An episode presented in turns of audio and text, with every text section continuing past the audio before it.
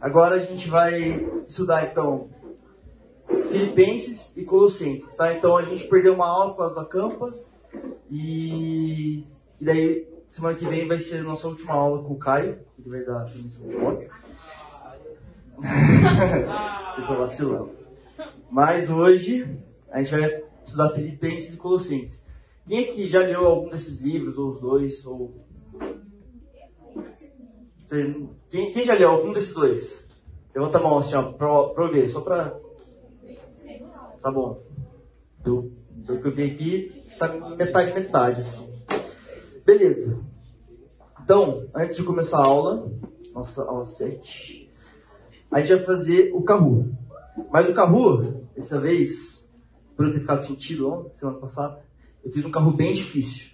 Então, faça grupo quem já leu o livro. E vai ter bis. Aí. Então, peraí. Vai, então monta aí o time de vocês. Eu vou colocando aqui.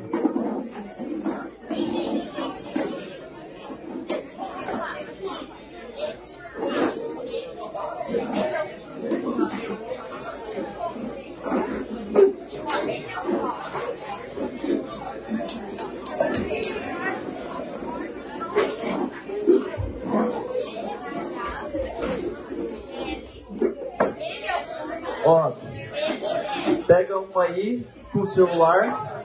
Ó, um, dois, três, oito, nove. Daí se quiser ler o QR Code aqui. Bora lá, dois minutinhos, hein? Então, ó, um time aqui, certo? Um time aqui. Vocês dois só? Vamos ver se vai dar, peraí. Senão depois vocês fazem lá, porque são mais com 10, tá? Então, um aqui, dois, três. Você tem um super grupo? Tá bom? Quatro. Quem tem grupo aqui? Quem é o grupo aqui? Cinco, seis. Vocês são grupo? Vai vocês quatro então. Estão aqui. Quem tem o grupo aqui? Vocês têm qual grupo? Novos aqui? Visitante?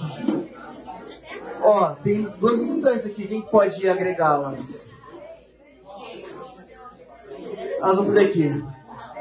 Valeu, valeu, valeu. Você está com quem?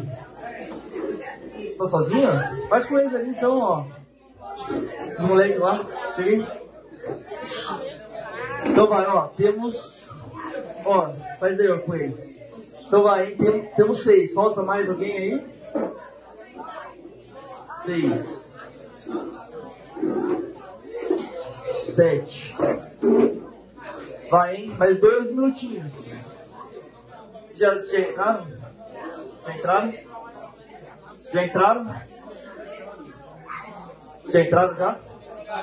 Já entraram aqui? Já entraram? Entraram? 1, 2, 3, 4, 5, 6, 7, 8. Então tá, hein? Vamos começar então, acho que entrou.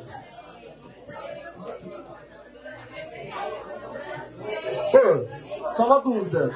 Vocês não estão me enganando e fazendo dois times do mesmo time, né? Vocês não estão fazendo isso, né? Quem tá com o celular aí? Vamos ver. Ah. Ó, se estiver me enganando, eu vou comer o bicho sozinho. Então vai, vamos começar. Estão preparados? Ó, vai começar, hein?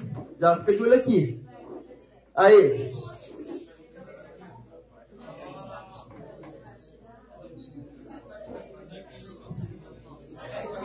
Começou. Ó. Tem uma musiquinha aqui? Bora, seis respostas. Sete. Vamos ver, vamos ver, vamos ver. Tem alguém aí que não colocou? Aí. Então, só três acertaram, hein? Muito bem. Bora, próxima. Vai lá, vai lá. Quais são os dois nomes mencionados como servos fiéis em Filipenses? Bora. E aí? E aí? Três respostas. Quatro. Cinco. Vai, ó. Seis segundos. Falta a resposta ainda. Falta a resposta. Boa. Vamos ver. Quem que eu liquidei? Vocês? Boa. Então, próximo, hein? Ó, próximo, tá na tela. Qual a passagem famosa em Filipenses que fala sobre tudo pós aquele que fortalece? Vai, essa é clássica, hein? Bora. 15 segundos. Vai, vai, vai. Seis respostas. Falta. Aí, foi. Boa, vocês são afiados. Isso aí. Então vai, hein? Próxima. Vamos ver quem tá na frente agora. Ixi. Quem que é hoje? Sei lá, é Gil. Seis, boa. Então vai, hein? Próxima. Paulo escreveu a carta Filipenses como um agradecimento por uma oferta financeira.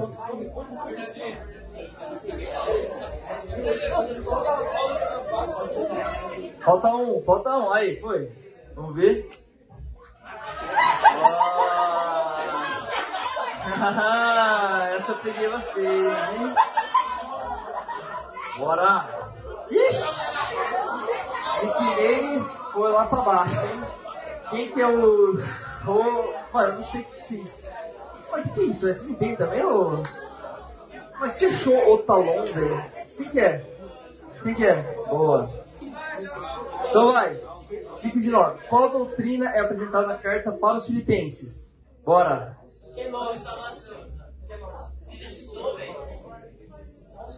Uma resposta só, duas, vai. 10 segundos. Falta metade ainda. Vamos ver. É só um acertou. Aê, essa eu peguei todo mundo, né? Caramba, velho. Boa. Parabéns. Agora, acho que é de vocês, é isso? Boa. Ó. Então vai, hein? Próxima.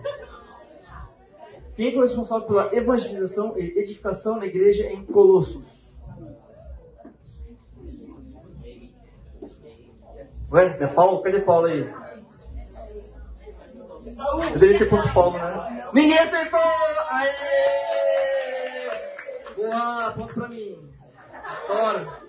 Então, ó, não muda nada, ninguém acertou. Beleza. Então vai, hein? Mano, eu sou muito mal, né? Então vai, próxima. Sete.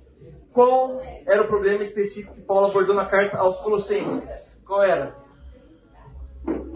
Olha lá.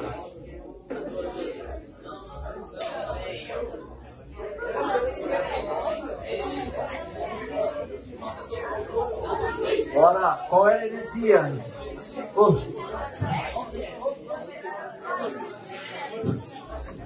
Aê! Eu já dei resposta sem querer, qual é a heresia? É a heresia, tá bom. Quatro, quatro acertaram, hein? Vamos ver. Olha lá, o grupinho lá do fundo passou, hein? Mas tá, tá próximo, hein? Ó, penúltima, penúltima, verdadeiro ou falso? A carta de Colossenses é considerada uma das cartas da prisão de Paulo. Verdadeiro ou falso? Verdadeiro ou falso? E... Aê! Ó, metade, hein? Então vamos ver aqui como tá. As minhas passaram. Olha lá, tá apertado, hein? Agora, ó, quem quiser, ganha, hein? Ó, os três primeiros ali estão bem próximos, hein? Então vai. Quem foi mencionado como um companheiro de prisão de Paulo na carta aos Colossenses?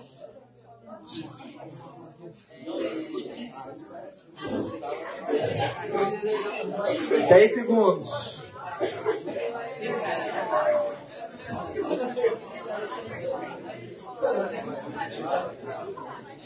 Vamos ver.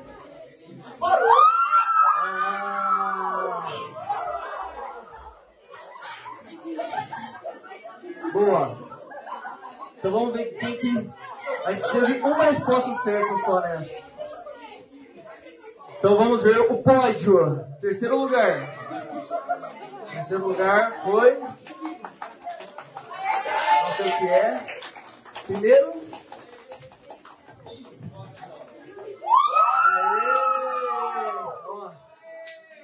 Parabéns, meninas. Boa. Ó. Essa foi boa, hein? Melhorando.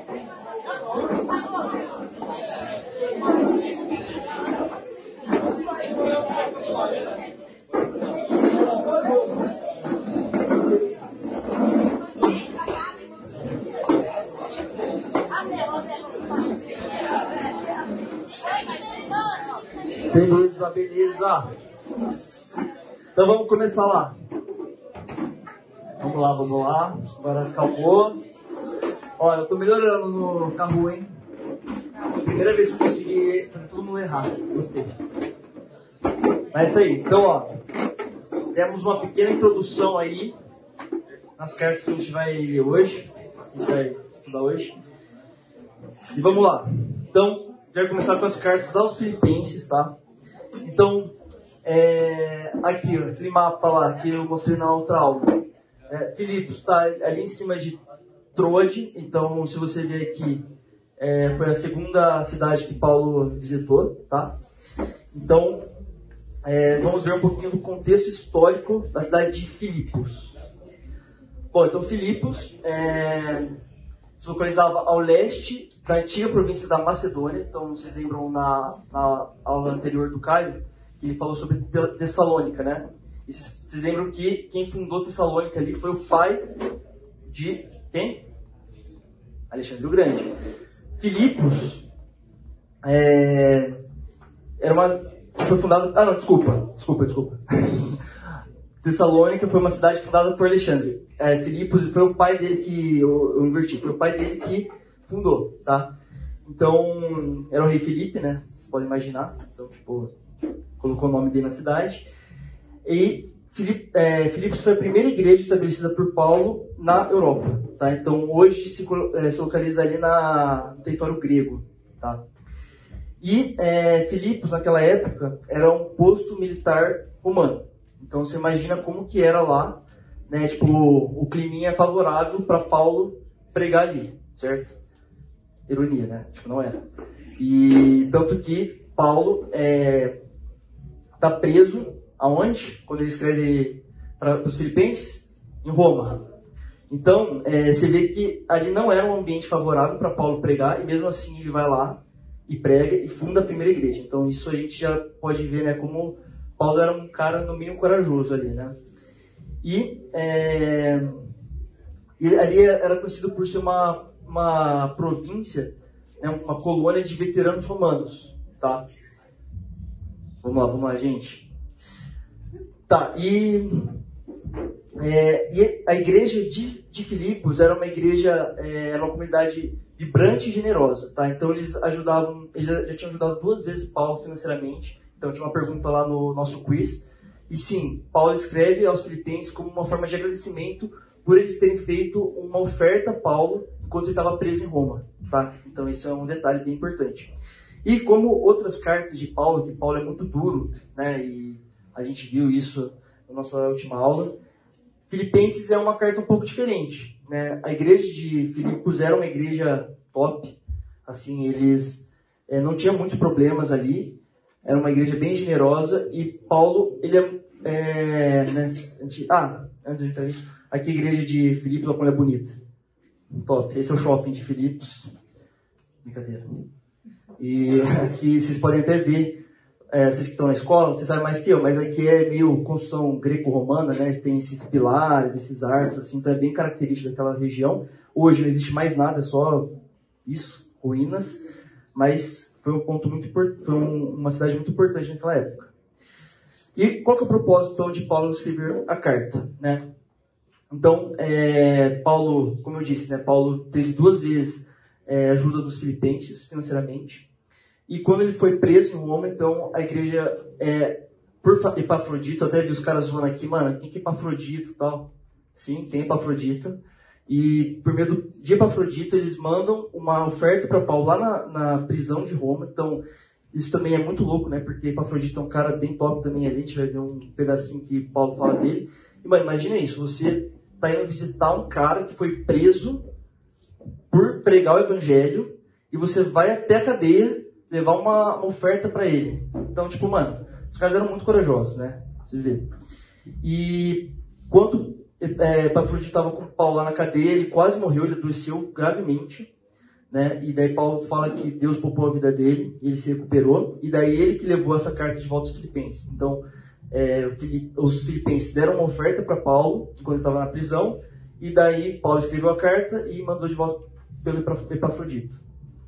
É uma carta extremamente pessoal, a gente vai ver. Então, ela é extremamente, é, assim, tipo, profunda, mas também ele pontou algumas coisas ali, né, que estavam acontecendo na, na igreja de uma forma bem carinhosa. Então, né, sobre rivalidade, ambições pessoais, sobre judaizantes, ensinos dos judaizantes, o perfeccionismo e a influência de libertinos antinomianos, tá bom? Então, vamos ver. E antes de entrar na carta em si, é, Filipenses introduz uma doutrina que eu coloquei lá, vocês vão lembrar qual, que é a kenosis. Alguém acertou essa? Acho que foi só uma vocês só acertaram, né? Kenosis é apresentado em Filipenses e é uma doutrina extremamente importante, tá? E o que, que trata? É a auto-humilhação ou auto-esvaziamento de Cristo, tá? Kenosis vem do grego, que é se esvaziar. Então, o é, que, que Paulo fala aqui, ó? Filipenses 2, 5, 11. Seja a atitude de vocês a mesma de Cristo Jesus, que, embora sendo Deus, não considerou que o ser igual a Deus era, era algo a que devia pegar-se, mas vaziou-se a si mesmo, vindo a ser servo, tornando-se semelhante aos homens. Então, essa, tipo, mas vaziou-se a si mesmo, vindo a ser servo, tornando-se semelhante aos homens. Beleza? E sendo encontrado em forma humana, humilhou-se a si mesmo e foi obediente até a morte, e morte de cruz.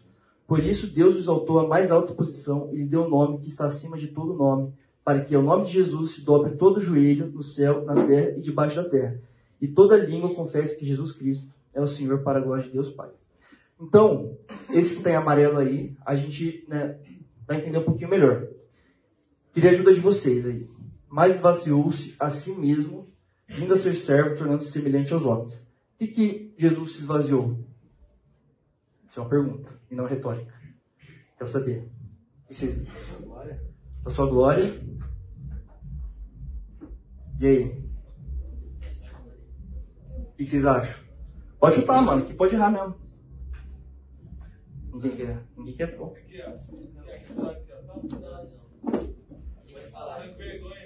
Eu vou, vou falar então, vai, ó, falaram glória lá. Vocês acham que é tipo da, da divindade de, dele? Esse, tipo, ele era Deus divino e ele se esvaziou. Vocês acham que pode ser tipo a divindade que se esvaziou? Sim? Não? Vamos ver. Bom. Ah, tinha pergunta aqui. É, então, eu perguntei: a divindade não é divindade. Por que, que não é divindade? Porque a gente sabe que Jesus aqui na Terra, ele era 100% homem, mas ele também era 100% Deus. Ele nunca deixou de ser Deus. Como a gente sabe disso? Porque aqui, em Mateus 2,5,11 fala Vendo a fé que eles tinham, Jesus disse ao paralítico. Lembra daquela história? Que Jesus está lá e os caras pegam no. Eu até falei lá na nossa aula dos evangelhos, os caras abriram um pedaço do, do, do, telhado lá e jogaram o cara lá dentro. Então, é essa passagem. Filho, seus pecados estão perdoados. Estavam, isso Jesus falou, né? Estavam sentados ali alguns mestres da lei, raciocinando em seu íntimo. Por que esse homem fala assim? Está blasfemando. blasfemando. Quem pode perdoar pecados a não ser somente Deus? Jesus percebeu logo em seu espírito que era isso que eles estavam pensando. E lhes disse: Por que vocês estão remoendo essas coisas em seu coração? Que é mais fácil dizer ao paralítico? Os seus pecados estão perdoados? Ou levante-se, pegue a sua maca e ande? Por que Jesus perguntou isso? O que era mais fácil? Para eles dois, mas assim, Não ia ser mais fácil só pegar e falar assim, mano, levanta e anda? Mas, tipo, era um milagre. Era um milagre, top. Mas era muito mais fácil ele falar isso. O cara paralítico ia levantar e sair andando. Mas o que, que ele fala quando os seus pecados estão perdoados? Por que, que ele fala isso? Porque só Deus pode perdoar pecados. Então, mesmo que Jesus fosse homem aqui na terra, nunca deixou de ser Deus. Porque ele perdoou o pecado daquele paralítico.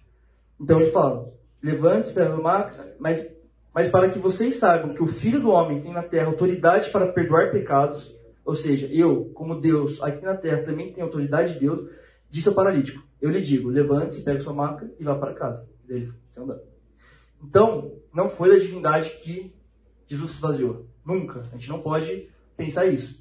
Jesus nunca deixou de ser Deus. Na verdade, você falou e matou certo. O que deixou foi a sua glória. Toda a glória que ele tinha ali, antes de descer aqui na terra, ele se esvaziou. E ele desceu como quê? Filho de carpinteiro, pobre, uma região, cara, imagina aquela região, tipo, extremamente seca, sem luxo, sem nada. Pois conheceis a graça de nosso Senhor Jesus Cristo, que sendo rico, se fez pobre por amor de vós, para que, pela sua pobreza, vos tornasseis ricos.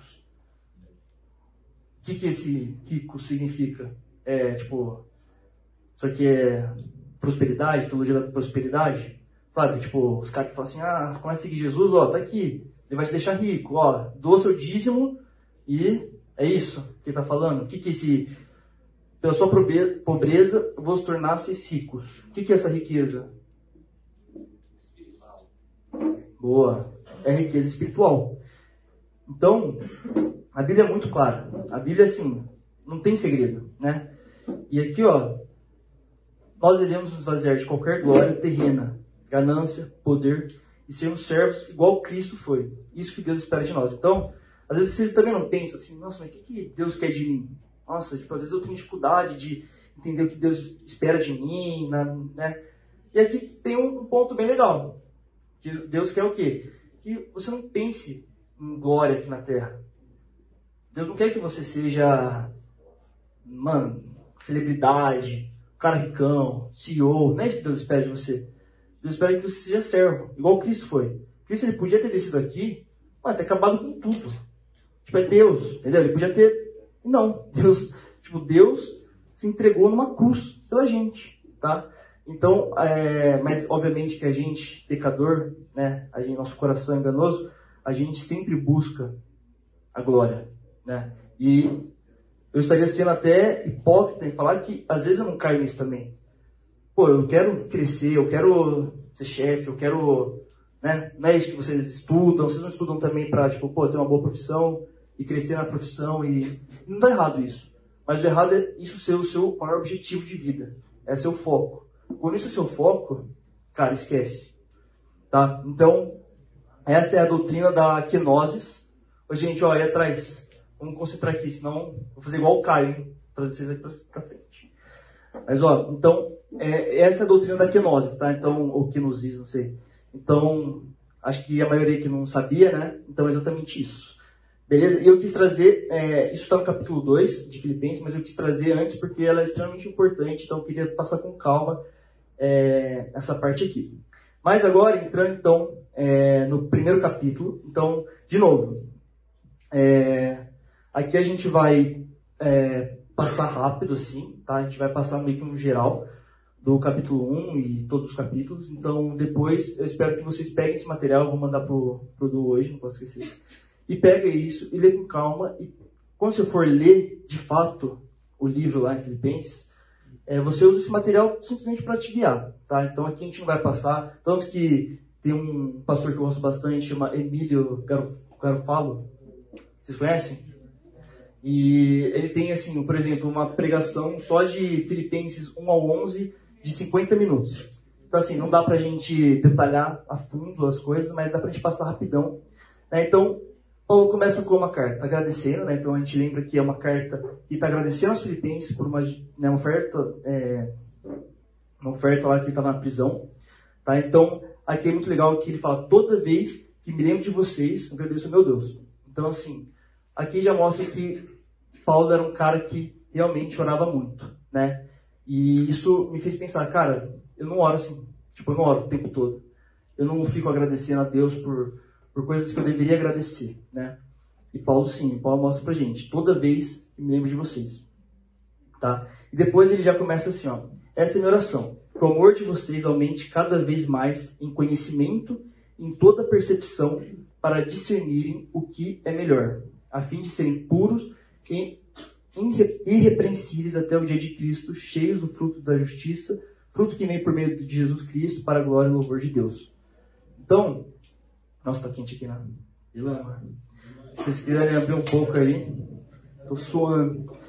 Então, aqui, ó, que o amor de vocês aumente cada vez mais em conhecimento e em toda percepção. Então, aqui, ó, é conhecimento e percepção. Então não é só você ficar lá orando e louvando e cantando e sabe uma coisa meio emocional. Não, aqui é conhecimento e percepção para discernirem o que é o melhor, tá? Então é, realmente é racional aqui, não é algo espiritual só, é racional, a fim de serem puros e irrepreensíveis até o dia de Cristo.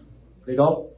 E daí ele já emenda aqui no primeiro capítulo com uma coisa assim que eu fiquei pensando essas semanas aí que eu estava fazendo, que é viver versus morrer, tá? Então, é, ele fala assim, ó, porque para mim o viver é Cristo e o morrer é lucro. Acho que você já deve ter ouvido essa parte, né? Caso continue vivendo no corpo, terei fruto do meu, do meu trabalho. E já não sei o que escolher. Estou pressionado dos dois lados. Desejo partir ou seja, morrer, estar com Cristo, o que é muito melhor. Contudo, é mais necessário por causa de vocês que eu permaneça no corpo, ou seja, no corpo de Cristo. Continue vivo. Convencido disso, sei que vou permanecer e continuar com todos vocês para o seu progresso e alegria na fé, a fim de que pela minha presença, outra vez a exultação de vocês, outra vez a exultação de vocês em Cristo Jesus transborde por minha causa. Então, ele traz uma reflexão que, cara, pra gente é muito louco, né? Tipo, mano, se eu tiver uma arma aqui, fala assim, ó, você quer morrer ou viver? Você vai falar, viver? Tipo, alguém aqui vai desejar morrer agora? Não, né? E assim, a gente ouve. O que é?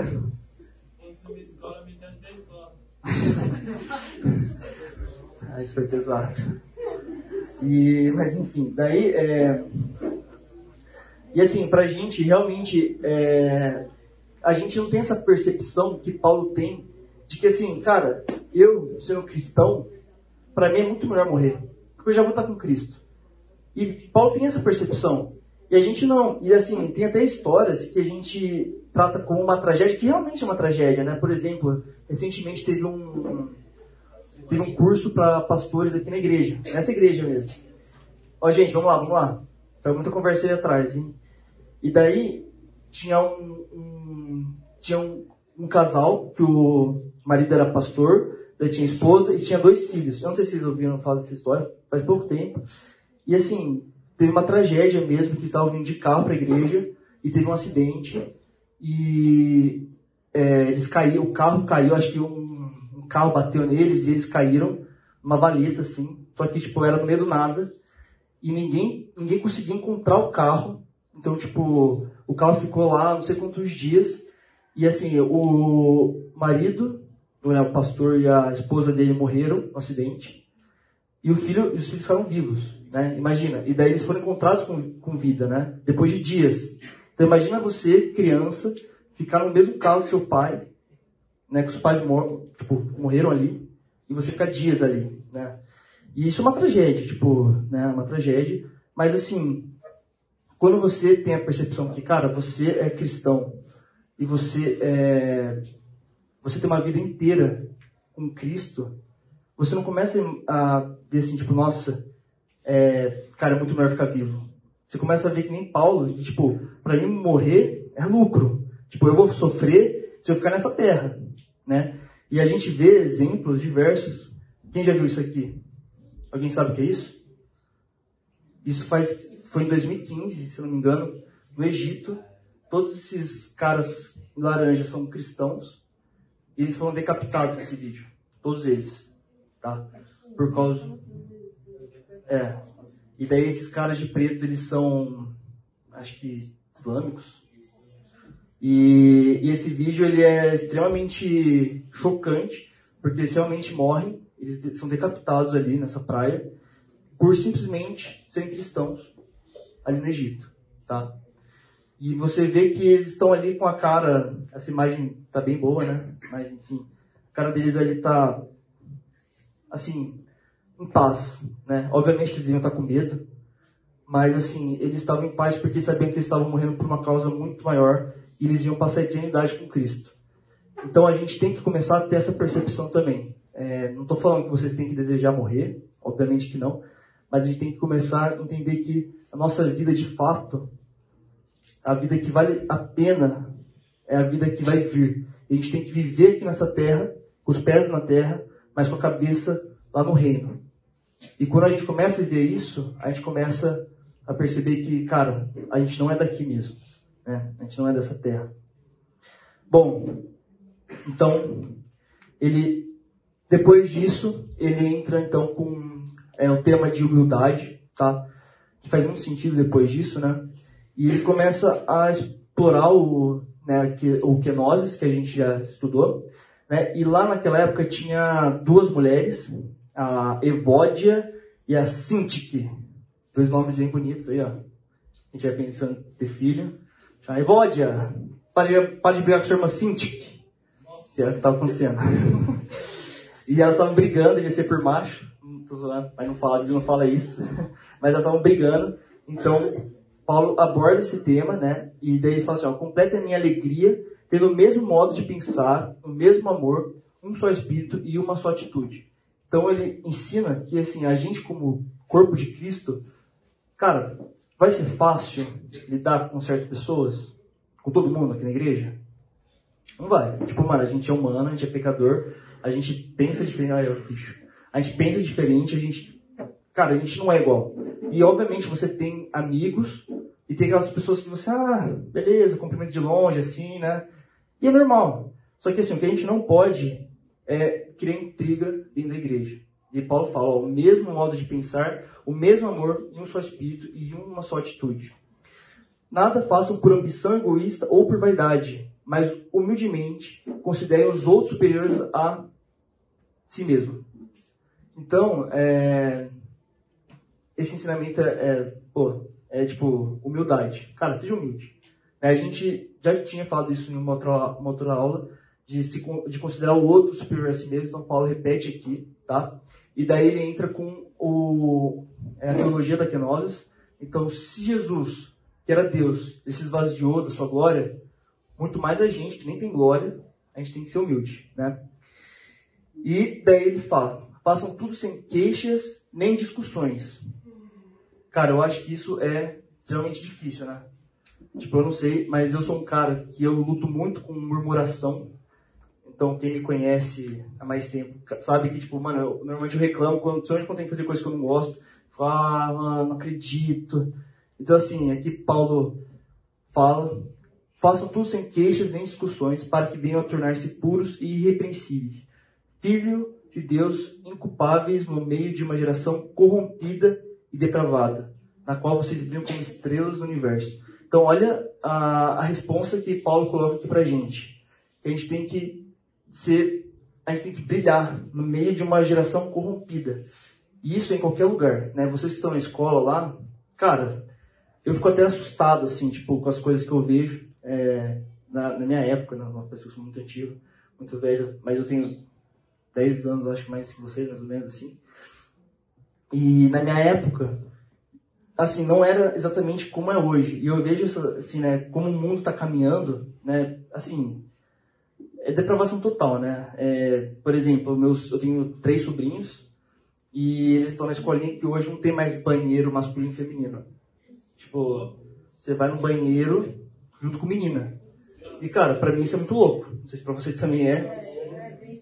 Só que é isso que o mundo quer. O mundo ele quer, tipo, por quê? Porque, mano, na verdade, isso que assim, não, mas essa idade a pessoa nem tem gênero ainda. Entendeu? Ela nem sabe se é homem ou mulher, então por que, que vai separar? Então é isso que o mundo quer. É isso que o mundo quer levar a gente. E a gente tem que ser contra isso. A gente tem que ser diferente, a gente tem que brilhar como estrelas do universo no meio dessa geração corrupta, tá? E assim, obviamente que nosso maior exemplo é quem? É Jesus, né? É o maior homem que viveu aqui. Mas, cara, você se assemelhar a Jesus é muito difícil, né? Pô, Jesus era perfeito. E daí ele traz a história de Timóteo e Epafrodito. Assim, uma história bem curta, assim, na verdade ele só cita. Mas eram dois caras tops ali, tá?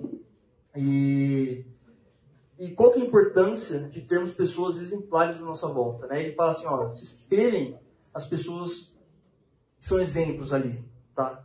E qual que, qual que é a importância? Então, assim, por exemplo, eu acho que se vocês estão aqui, provavelmente, não sei, eu não era assim, mas provavelmente os pais de vocês são cristãos, certo? Tem alguém que não, os pais não são cristãos aqui? Ninguém? Bom, se tiver com vergonha de falar, não precisa. E, mas enfim, é, então a maioria aqui, os pais são cristãos, e a gente tem que se espelhar nesses exemplos, porque eles são mais próximos. Então essa importância de a gente, você viu uma pessoa fera ali, um cara que, pô, seu discipulador, uma pessoa que você vê que o cara é sério com Cristo, você tem que ficar perto dele. Por quê? Porque assim você vai começando a se assemelhar a essa pessoa. Tá? Legal? Daí, é, dito isso, ô louco, não é possível. Caramba, mano. Beleza. Tá, então a gente vai parar aqui no capítulo 2. São dois capítulos né, até o 4. Então vai, vamos pro intervalo, depois a gente volta aí rapidão. Quem era Paulo? Quem era Paulo? Sem ler, sem ler aqui. Quem lê? Para de ler. Nossa, estou lendo, para de ler. Quem que era Paulo? Alguém sabe quem era Paulo? Antes da conversão? Saulo. Fariseu. Fariseu, judeu. Perseguidor. Uma pessoa. Aê, acertaram tudo. Então, é, aqui Paulo faz uma breve introdução de quem ele era, por quê? Porque ele vai abordar o tema de confiar na carne versus confiar no espírito. Né? O que é confiar na carne? Então, Paulo está retomando aquele assunto né, dos judaizantes que ainda acreditavam muito na lei mosaica. Então, eles estavam muito debaixo da lei mosaica. E Paulo começa a, de novo, falar sobre isso. Né? E ele fala, tipo, se alguém pensa que tem razões para confiar na carne, eu ainda mais. Ou né, na lei. Ele fala: circuncidado no oitavo dia de vida, pertencente ao povo de Israel, à tribo de Benjamim, verdadeiro hebreu, quanto à lei, fariseu, quanto ao zelo, perseguidor da igreja, quanto à justiça que há na lei, irrepreensível. Então, Paulo se coloca como irrepreensível da lei. Ou seja, pensa num cara que era judeu. Mas o que para mim era lucro, passei a considerar perda por causa de Cristo. Então, para ele que se achava que estava lá no lucro, na, na lei, cumpriu de cabo a rabo ali, e falou assim, cara, isso aqui é perda. E pior, olha o que ele fala. Mais do que isso, considero tudo como perda comparado com a suprema grandeza do conhecimento de Cristo Jesus, meu Senhor, por cuja causa perdi todas as coisas. Ele perdeu tudo. Ele era um cara de status, era um cara ali na igreja que, pô, era o Saulo perseguidor que ele, assim, se vê em Atos, ele tinha até uma... Ele, ele tinha algumas, é, alguns privilégios para pegar cartas que eram enviadas para ele saber quem que era cristão, ir lá e perseguir e matar. Então Paulo era assim, fez um cara desse, ele perdeu tudo por causa de Cristo. Daí olha que ele fala, eu os considero como esterco. Mas sabe o que é esterco? Obrigado. Exatamente isso para poder ganhar a Cristo e ser encontrado nele. Não tendo a minha própria justiça que, pro, que procede da lei, mas a que vem mediante a fé em Cristo, a justiça que procede de Deus e se baseia na fé. Aqui está falando assim, cara, o que está na lei é o passado. Acabou. Acabou aonde? Aonde acabou? Aonde acabou? Aonde acabou? Hã? Ninguém sabe? Onde acabou a lei? Assim, ó. Mano, a lei mosaica. Com Jesus. Então, tudo que tinha ali de, da questão de alimentos, da questão de guardar o sábado, aquelas coisas que pressionavam, não sei o que, mano, agora a gente está debaixo da graça, tá? E, e é isso que a gente tem que ter em mente. Obviamente que hoje, assim, a gente não... A nossa igreja é bem tranquila, mas assim, você vê até, por exemplo, é, os adventistas. Alguém conhece o adventismo? Tipo, até hoje, eles guardam sábado, eles não comem carne de porco, né? E assim, cara, por quê? Porque, mano, eles ainda acham que eles têm que cumprir a lei. E Paulo fala, tipo, claramente, mano, que era da lei, tipo, mano, aquilo já ficou para trás, mano. A gente tá debaixo da graça. É outra história agora, né? E daí, ó, ele, ele, beleza, então ele fala sobre a graça e agora ele traz, então, vivendo a paz e a alegria de Cristo Jesus. Você vê, assim, você tem que parar para pensar que Filipenses, como outras cartas de Paulo, é uma carta, tá? Vocês já receberam uma carta? Ou já escreveram uma carta?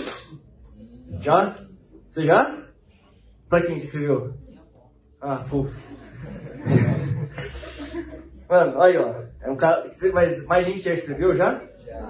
E mano, você, vocês já receberam uma carta? Vocês já receberam? E como que vocês, vocês receberam a carta? Daí vocês sentaram lá pra ler a carta. Daí, mano, você lia, tipo, sei lá, o primeiro. É... Oi?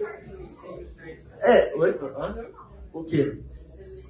É, não, você lê normal, mas assim, você lê, lê a primeira parte e para. Você fala, ah, tá bom, lê a primeira parte, depois eu volto e leio o resto. Você faz assim? Não, né? Pô, se você receber uma carta, você vai ler a carta inteira. Pensa que as cartas né, que Paulo escreve são cartas. Então, teoricamente, a gente não tem que ler por capítulo, a gente tem que ler a carta. Que nem a gente faz quando a gente recebe uma carta, né? Que está praticamente extinta. Mas é isso. Então, se você ler a carta, você pegar lá meia hora e ler uma carta inteira, você vai ver que ela tem totalmente um sentido ali entre os capítulos, né? Porque é a mesma carta. Então, aqui, a gente vê que ele fala, então, da graça de Cristo e fala assim, mano, você pode viver em Cristo e ter paz e alegria. Isso é uma coisa que, assim, é, é uma coisa que eu demorei muito para realmente entender, tá? E assim, eu não estou cobrando que vocês saibam disso, mas viver em Cristo é viver alegre. É viver em alegria. E é, e é a maior alegria. E assim, muitas vezes eu ainda me pego, tipo, cara, sofrendo ali. E eu falo assim, mano, por que eu tô sofrendo, velho? Eu sou cristão, mano. Tipo, Jesus morreu por mim na cruz, eu não preciso sofrer. Eu posso ser alegre, eu posso ser feliz em Cristo. Né? E é a única alegria realmente verdadeira, duradoura. Tipo, mano, qualquer outra alegria do mundo, ela é passageira. Fala, alguém fala alguma alegria aqui que é eterna. Tipo, mano, sem ser, sem ser Cristo. Qual que é, mano? A única, tipo, uma alegria que assim, velho. Mano, olha o meu time, velho. Ganhando tudo, foi lá pegando o Botafogo hoje. Ah, eu tô triste. Viu? Não, não traz alegria, mano. Então assim, se não for Jesus, mano, não tem alegria, tá? Então, ele fala isso, alegre-se sempre no Senhor. Novamente direi, direi, alegre-se. Seja a amabilidade de vocês conhecida por todos. Perto está o Senhor. Cara, eu tava falando com a minha esposa isso hoje. A gente tem que ser feliz. Feliz. Tipo, mano, é isso que eu quero bater no ponto de vocês, assim, ó. Às vezes vocês acham que, pô, vir pra igreja, daí, tipo, nossa, fica pegando o pé, a gente, pô, fala, não sei o que, vocês ouvem uma pregação meio pesada e tal. E esses com, ah, nossa, tô difícil. Cara, seguir a Cristo é viver feliz. Porque você tem uma garantia. E quando passar isso aqui, essa terra e tal, mano, você está garantido com Cristo Jesus. Viver ao lado de Cristo Jesus. Mano, não tem coisa mais feliz que isso. Entendeu? Enfim. É, não andem ansiosos por coisa alguma, mas em tudo pela oração e súplicas e com ação de graças apresentem seus pedidos a Deus e a paz de Deus, que excede todo entendimento, guardará os seus corações e suas mentes em Cristo Jesus. Não estou dizendo isso porque esteja necessitado, pois aprendi a adaptar-me toda e qualquer circunstância. Sei o que é passar necessidade, sei o que é ter fatura. Aprendi o segredo de viver contente em toda e qualquer situação, seja bem alimentado, seja com fome, tendo muito ou passando necessidade. Tudo pós aquilo que me fortalece. Tá aí. Eu não estou falando aqui que você, aceitando a Cristo, você vai sempre estar feliz. Porque pô, ah, agora você é alegre o tempo todo, não é isso. Tanto que a Bíblia fala que a gente vai passar por tribulações. A gente vai passar perseguição. E se você não estiver passando por nenhuma mínimo de perseguição, que nem precisa ser uma perseguição, mas alguém olhar para você e tipo, falar, nossa, você é cristão? Você é crente mesmo? Você vai na igreja e tal? Cara, se você não passar o mínimo disso, você tem que rever sua vida. Porque aqui a gente tem que ser diferente. E se as pessoas te olham como qualquer outra, na escola, ah, é mais o fulano ali. E não parar e realmente olhar e fazer mais cara diferente, então alguma coisa está errada na sua vida. É um, é um momento de se ligar o alerta aí, tá? E assim, isso vai acontecer e é bom que aconteça. Paulo fala, é bom que você sofra uma perseguição, que você tenha tribulações, porque você está sofrendo em nome de Cristo. Entendeu? Ó, vamos lá, ó. Vamos lá. Comigo aqui, hein? Beleza? Então, ele termina essa carta, né, trazendo isso. A gente pode viver em paz e na alegria de Cristo Jesus. Tá legal? Então, é basicamente essa, o, esse esqueleto de Filipenses, tá? É isso que ele traz pra gente. Então, você vê que é uma carta muito mais tranquilinha do que outras, assim, ela é mais alegre e tal, é, mais gostosinha assim de ler. Mas ela traz pontos extremamente importantes para a gente realmente refletir com calma então, quando você estiver aí na sua, na sua casa, que você for pegar esse material e for ler, pegue esses pontos e reflita, sozinho. Reflita lá. Né? Eu estou sendo alegre em Cristo? Eu estou tendo uma união com meus, com meus irmãos em Cristo, lá na igreja? Eu estou, tipo, né, convivendo bem? Eu estou tendo muita rixa com as pessoas? Então são vários pontos aí legais, e principalmente aquele né, que a gente falou lá, que foi teve tenso no viver versus morrer. Então é bom que vocês parem um pouco depois e reflitam sobre isso. Beleza, então vamos agora correr para dar tempo. Carta aos Colossenses, tá bom? Bom, onde fica Colossos? Fica aqui, ó, entre Listra e Éfeso.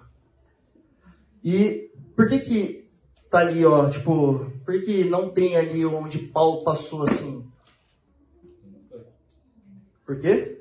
Ele não foi? Acha que não foi? Ah, você falou, Está certo. Paulo não foi para Colossos. Então, por que, que ele escreveu?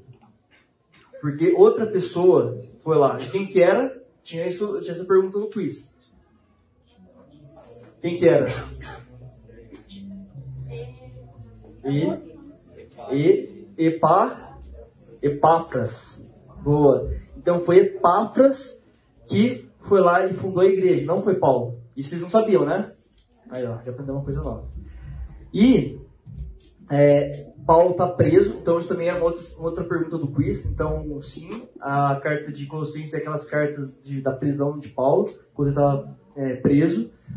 E, é, então, é, ele escreve essa carta porque ele recebeu essas informações que a igreja de Colossos estava passando por um momento lá, e ele decide é, escrever, a gente vai ver quais eram, né, qual era a causa principal lá que Paulo escreveu. Então, né, um contexto histórico rapidinho aqui. Colossos, mano, era uma cidade. Sumaré. Tipo, mano, não tinha nada lá. Assim, não, Sumaré, ó, Sumaré tem coisa, mas assim, tipo, tô falando assim, mano, é uma cidade meio ok, assim, sabe? Não tinha muita coisa. Era um centro comercial tradicional, porém naquela época já estava em decadência. Então, tipo, não, não acontecia muita coisa ali, né? E atualmente a região se localiza na Turquia, então não é uma coisa assim, tipo, nossa, tinha muita coisa lá, não. Mas você vê que mesmo naquela época, a, né, tipo, a igreja que já estava se difundindo em locais até que, tipo, pô, não eram centros comerciais e nada, né? E o declínio da cidade deu possivelmente devido a um terremoto, tá? Informação inútil. E a cidade de Colossos não possuía uma relevância importante para aquela época, como eu já disse, né? Beleza. Então, eu não achei muita coisa de Colossos, se é verdade, então eu só trouxe isso, que foi o que eu achei. Beleza. E qual que é o propósito de Paulo escrever a carta para aquela igreja? Então, Epáfras foi o responsável por levar o evangelho para a cidade de Colossos, relatando posteriormente a situação da igreja Paulo quando ele estava preso. Mesmo Paulo não conhecendo pessoalmente os cristãos lá de Colossos, decide escrever essa carta destinada a eles. Assim como Efésios, Filipenses, Filemon, Colossenses foi escrito também é, durante o primeiro questionamento de Paulo em Roma. E daqui que ele trata aqui. Então, heresias como observância em relação ao sábado. Então, lembra que lá ele fala, né, carta de Filipenses, que está muito próximo ali que ele escreveu. Então, ele aborda alguns temas parecidos. Então, a observância ali da lei, né, as leis alimentares. Ali, então, a galera é, rituais da circuncisão. Então você vê que aquela, aquela igreja, os judeus ali ainda estavam muito presos na lei. Né? Então ele escreve combatendo essas heresias, né? e tinha até uma coisa de adoração a anjos, prática do ascetismo. Tá? E qual que é o conteúdo então, principal da carta? É a suficiência plena em Cristo. Então é, não é mais a lei, tá? heresias e união dos cristãos em Cristo. Beleza? Então bora lá. Então, pedindo por sabedoria que exaltá-lo. E isso para que vocês vivam de maneira digna do Senhor, em tudo possam agradá-lo, frutificando toda boa obra, crescendo no conhecimento de Deus e sendo fortalecidos com todo o poder.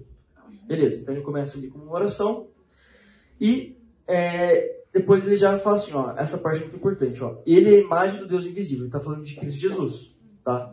Então lembra que esse povo, eles estavam muito presos na lei ainda. Então, Paulo já começa a carta aqui, ó. Pá. Ele é a imagem do Deus invisível, o primogênito de toda a criação. Pois nele foram criadas todas as coisas, nos céus e na terra, as visíveis e as invisíveis. Sejam tronos ou soberanias, poderes ou autoridades, todas as coisas foram criadas por ele e para ele. Ele é antes de todas as coisas e nele tudo subsiste. Ele é a cabeça do corpo, que é a igreja. Então, assim, essa introduçãozinha, cara, se alguém perguntar quem que é Jesus, não sei se citar isso. E, tipo, por que, que Jesus Cristo é a cabeça da igreja? Por quê? Essa pergunta é fácil, vai. Estão muito quietos, aí vocês estão meio. Por quê? Vocês aí. O que vocês acham? Não? Ninguém? Por que vocês acham que Cristo Jesus é a cabeça da igreja? Vai, é uma pergunta fácil.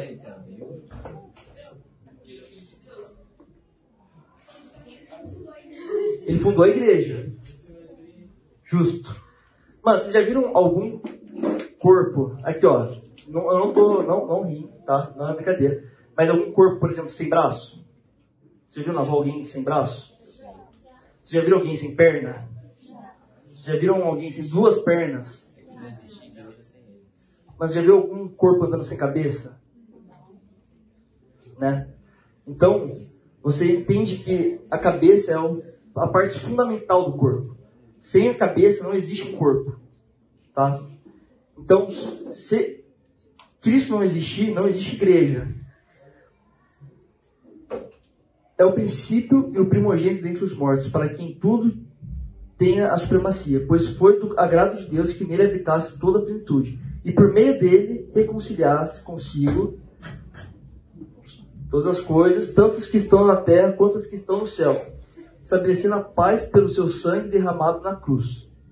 Antes vocês estavam separados de Deus em suas mentes, eram inimigos por causa do mau procedimento de vocês, mas agora ele os reconciliou pelo corpo físico de Cristo, morte cruz, mediante a morte para apresentá-los diante dele, santos, inculpáveis e livres de qualquer acusação. Então aqui, no começo da carta de Colossenses, Paulo de uma forma que é muito legal, porque ele, ao invés de ficar é, combatendo ali a heresia deles e de forma falar, vocês estão fazendo a gente errado, não. Ele apresenta quem é Cristo. Então isso é um ensinamento muito massa pra gente. Se você está querendo, com, assim, ah, você tem um amigo, pô, que você queria trazer ele pra igreja, você queria.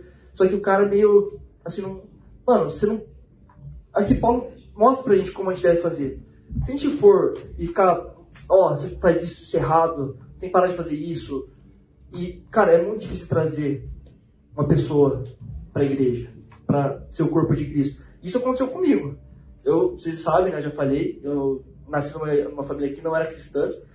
E eu fui no acampamento da igreja, mas não era aqui. E, e daí o cara me chamou para um, um, almoço. E daí ele falou assim: Então, você sabe que você está indo para o inferno, né? E você e sua família inteira estão indo para o inferno se você continuar assim, você vai morrer no inferno. Mano, e foi isso. Levantou e foi embora. E tipo, mano, eu falei, você quer que eu vá pra igreja ou você tipo, só quis avisar que eu tô pro inferno? Então, tipo, Você vê que faltou muita sensibilidade pro cara. Tipo, mano, tudo bem, ele tava mentindo? Não. Ele não tava mentindo. Mesmo que seja uma verdade dura, e às vezes, eventualmente, precisa ser dita, mas, cara, se você, no começo, apresentar quem é Cristo, o que é Cristo para você, o que ele pode ser se você aceitá-lo, é uma, abordagem muito melhor, tá? Então, Colossenses, ele começa com isso, apresentando quem é Cristo, para aqueles cristãos, né? E daí vem o segundo capítulo. Então, é, aqui lembra que é uma carta, então tem todo um sentido lógico da carta, né? Então ele apresenta Cristo, e daí agora ele vai mostrar Cristo exaltado acima de alguns pontos que estavam pecando, né? E que hoje faz muito sentido para a gente ainda. Por exemplo, Jesus Cristo é exaltado acima da filosofia. Eu lhes digo isso para que ninguém nos engane com argumentos aparentemente convincentes.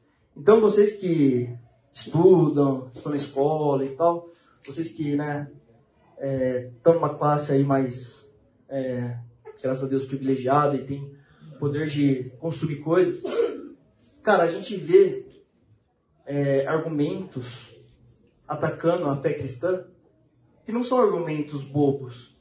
Aqui fala, ó, argumentos aparentemente convincentes.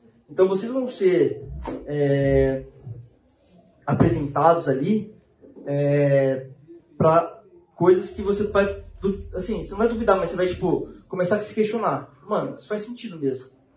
E a Bíblia já, já avisa a gente, ó, cuidado, cuidado que vai vão apresentar para vocês Fiquem alertas. Tenham cuidado para que nem, ninguém os escravize a filosofias vãs e enganosas e se fundamentam nas tradições humanas e nos princípios elementares deste mundo, e não em Cristo. Tá? Então, cara, a Bíblia, ela é, por isso que ela é atemporal, que a gente chama, né? Porque isso acontece hoje, diariamente, tipo, cristãos, e assim, vocês estão numa fase, e se vocês pegarem estatística, isso é estatística, isso não, é, são números, a, onde que a maioria dos cristãos se desvirtuam e saem da igreja? Onde que é? Aí, ó, você já sabe, é faculdade. Por quê? Por causa disso. Porque se chega na faculdade, o cara fala assim, mano, você é cristão? Aí, cara, isso é dois mil anos atrás. Olha isso aqui, ó, e começa a apresentar coisas, e, você, e se você não tiver sua base firmada em Cristo Jesus, irmão, você não vai voltar aqui mais nem a pau. Entendeu? Seus pais vão. Você não vai voltar. Acima do legalismo. O que é legalismo? Alguém sabe o que é legalismo? Exato. Exatamente. Você só vai seguindo a manada lá. Então, cancelou a escrita de dívida, que consistia em ordenanças e que nos era contrária. Ele a removeu, pregando-a na cruz. Então, olha, olha o que ele fala. Tipo, olha que legal. Tudo isso ele pregou na cruz. Acabou. Então, ó, portanto, não permitam que ninguém julgue pelo que vocês comem ou bebem, ou com relação a alguma festividade religiosa, ou a celebração das luas novas, ou dos dias de sábado. Olha, ele já fala aqui, lembra do sábado que a gente comentou, que ele acabou de falar lá em Filipenses. Ele fala de novo aqui, ó. Mano, ninguém julgue vocês. Por quê? Porque essas coisas foram pregadas na cruz, com Cristo Jesus. Isso acabou. Essas coisas são sombras do que havia de vir haveria de vir. Então, tipo, aquilo lá era só uma sombra do que estava de vir, que é que? Jesus. A realidade, porém, encontra-se em Cristo. Então, ele fala do legalismo ali. Misticismo. Aqui, ó. Vocês estão vendo que, tipo, tudo isso que ele vai colocando aqui são coisas realmente de hoje. Então, tipo, mano, você vê a questão do, da filosofia, que é muito presente hoje, somente vocês que vão enfrentar isso na faculdade. Legalismo, coisas que você segue sem saber o porquê. Então, se você segue alguma coisa sem saber o porquê, para e pensa um pouco. por que eu tenho que fazer isso? Né? Às vezes pode ser um legalismo.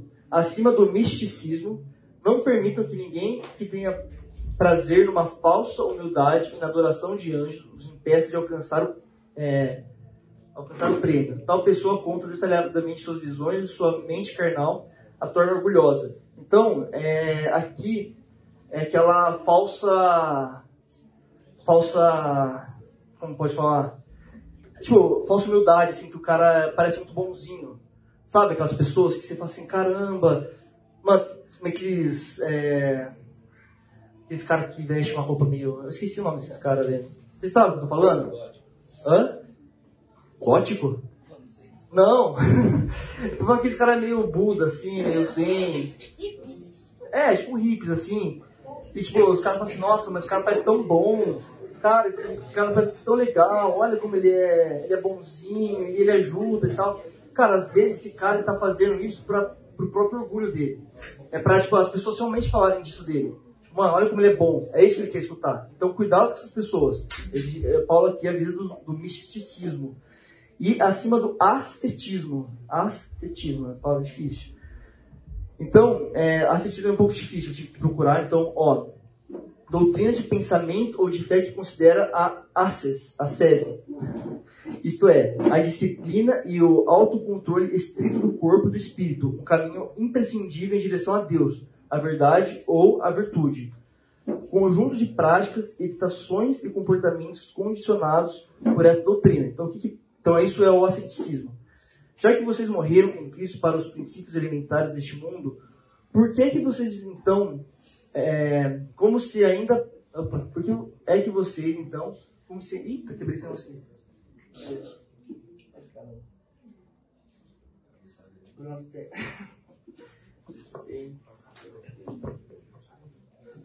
Caramba. Alguém sabe como é isso? Deus.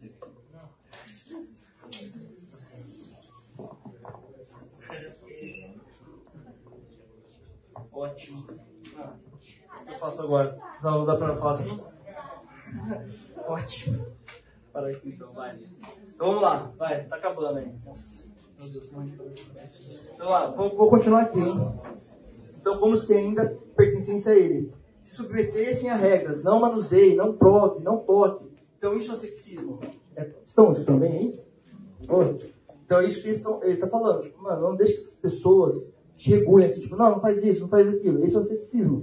Essas regras têm de fato aparência de sabedoria, com sua pretensa religiosidade, falsa humildade e severidade com o corpo, mas não tem valor algum para refrear ou, ou os impulsos da carne. Então, é, eu vejo muito assim, por exemplo, né, estava falando até da, da igreja adventista, é, isso acontece muito lá. Né? Eu, eu, participei de um tempo lá antes de vir para cá e eu vi que muitos jovens, eles... Hã? É, mas tá solto. Ah, isso aqui assim? Alô? Alô? Não, né? Ah, depois eu vejo. Aqui. É, vamos lá, tá acabando. Então, é, na igreja adventista, eles têm muito essas regrinhas. Tipo, demais. Eles têm que seguir o sábado, não pode comer isso. Daí, tipo, ah, não pode. É... Mano, não pode fazer várias coisas lá. Que acontecia? Eu, eu vi que os jovens, quando chegavam numa certa idade, eles não aguentavam mais iam embora. Então, eita, então é, essas regrinhas, elas têm uma aparência boa. Elas parecem, pô, o cara está né, seguindo uma coisa ali e tal. Mas isso, chega um momento né, que a pessoa não aguenta mais. E não estou falando de tipo, ah, é, obviamente que tem regras que a gente tem que seguir, né, nós, como, nós, nós como cristãos. Mas algumas regrinhas que daí entra até um pouco no, no legalismo ali, faz com que as pessoas vão abandonando a fé. Então, Paulo adverte, ó, cuidado com isso, tá? Lembra, tudo posso naquilo que me fortalece. Você vai pensar, você vai falar assim, mano, isso aqui vai, me, vai de alguma forma me prejudicar, vai de alguma forma me afastar de Cristo? Se não, cara, provavelmente não tem problema de você fazer. Beleza? Mas toma cuidado, não é qualquer coisa também, né? Pô, tem que discernir o que é certo e errado, tá bom? Ah, beleza. Então, em nosso dia a dia, estou correndo aqui, falta 12 minutos. Então, no capítulo 3, né, ele então é, fala sobre é, aqueles pontos e agora ele traz então da gente. Então, ó, portanto, já que vocês ressuscitaram com Cristo, procure as coisas que são do alto. Então, nós, né, como cristãos, ressuscitados com Cristo, procure as coisas sempre do alto onde Cristo está sentado à direita de Deus. Mantenham o pensamento nas coisas do alto e não nas coisas terrenas. Pois vocês morreram e agora a sua vida está escondida com Cristo em Deus. Quando Cristo, que é a sua vida, for manifestado, então vocês também serão manifestados com Ele em glória. E agora, presta atenção. Assim, façam tudo, façam morrer tudo o que pertence à natureza terrena de vocês. Imoralidade sexual, impureza, paixão, desejos maus e a ganância que é idolatria.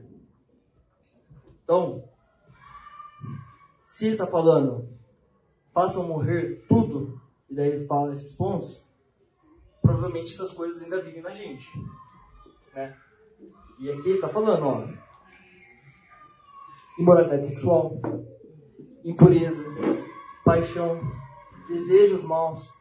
Provavelmente, se Paulo aqui está falando, façam morrer essas coisas, provavelmente vocês têm alguma coisa, ou todas elas, aí, que vivem dentro de vocês. Então, façam morrer isso. É por causa dessas coisas que vem a ira de Deus sobre os que vivem na desobediência, as quais vocês praticaram no passado, quando costumavam viver nelas. Então, ó, se isso ainda vive nelas, se vocês ainda vivem nelas, preste atenção. Mas agora, abandonem todas essas coisas: ira, indignação, maldade, maledicência e linguagem indecente no falar. Não mentam uns aos outros, visto que vocês já se inspiram do velho homem com suas práticas e se revestiram do novo, o qual está sendo renovado em conhecimento, a imagem do seu Criador.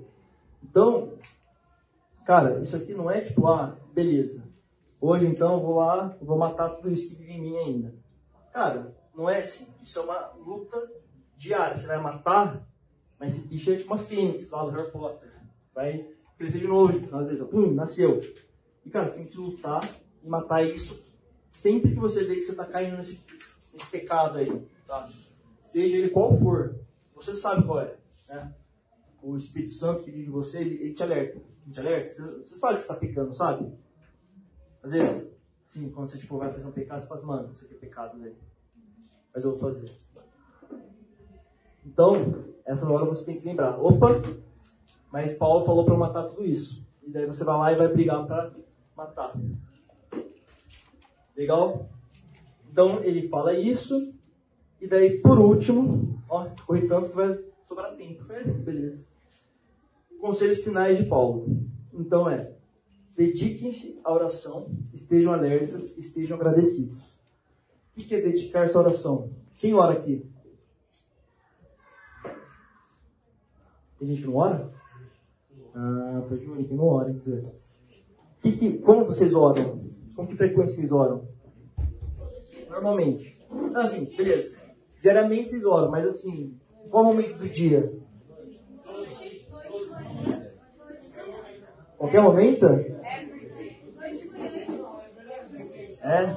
Mas assim, como, como que você ora o tempo todo então? Conta pra gente. Não, não. Pode orar agora? Não só no horário.